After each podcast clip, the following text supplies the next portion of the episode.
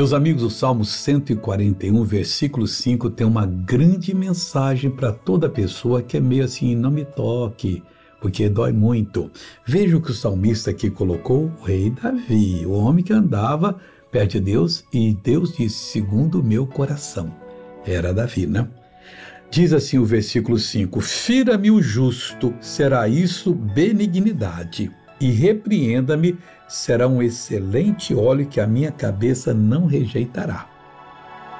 Quando você for ferido por um justo, agradeça a Deus. Não se eleve contra aquela pessoa, e Deus usa para ferir. Considere uma mercê, uma bondade de Deus para você. E que mais? E repreenda-me.